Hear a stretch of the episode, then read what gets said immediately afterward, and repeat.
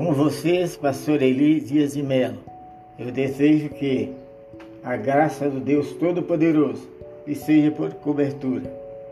Vamos refletir nessa manhã sobre algo de grande importância, que é a respeito do ter ou não ter um grupo. A palavra de Deus é em Gênesis, capítulo 2, versículo 18. Uma palavra de Deus diz o seguinte: E disse o Senhor, e disse o Senhor Deus: Não é bom que o homem esteja só. Far-lhe-ei uma, uma adjutora que esteja como diante dele. Disse Deus: Não é bom que o homem esteja só. Não é bom que o homem esteja só. É da vontade de Deus que nós nos reunamos, estejamos perto uns dos outros. Quando Deus criou o homem, disse que Deus fez o homem e viu que era muito bom, estava muito bom, estava perfeito, mas uma coisa lhe faltava faltava uma companheira, ele estava só. Então, solidão não é a melhor escolha da vida. Nessas nossas ministrações, nós queremos deixar bem claro uma coisa: há necessidade de nós estarmos juntos. Há necessidade de nós estarmos juntos. Ninguém é suficiente o bastante para se bastar, se estiver sendo redundante. Não, você necessita também de outras pessoas como outras pessoas necessitam de você. Por exemplo, é importante que você pertença a um grupo, que você pertença a uma igreja, a uma denominação, mas não deixe que aquele grupo pertença a você.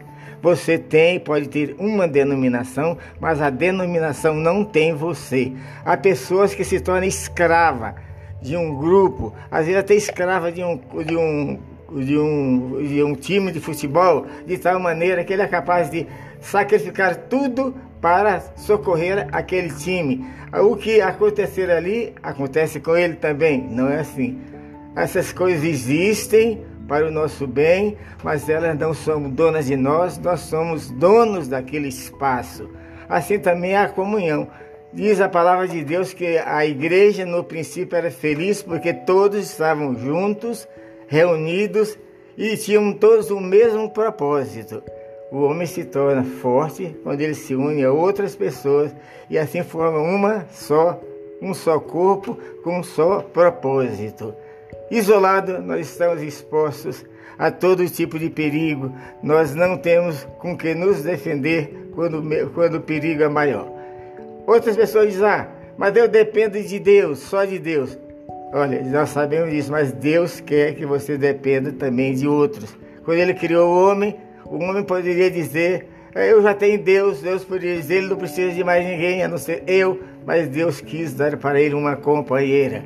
Deus quer que nós tenhamos também o nosso grupo.